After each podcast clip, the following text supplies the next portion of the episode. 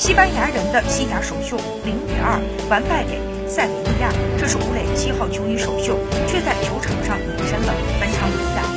吴磊只有一次射门，西班牙媒体集体称他对进攻毫无贡献。西班牙人整场比赛只有两脚射正，在伊格莱西亚斯离队投奔无敌之后，吴磊接获了七号球衣，但吴磊并不是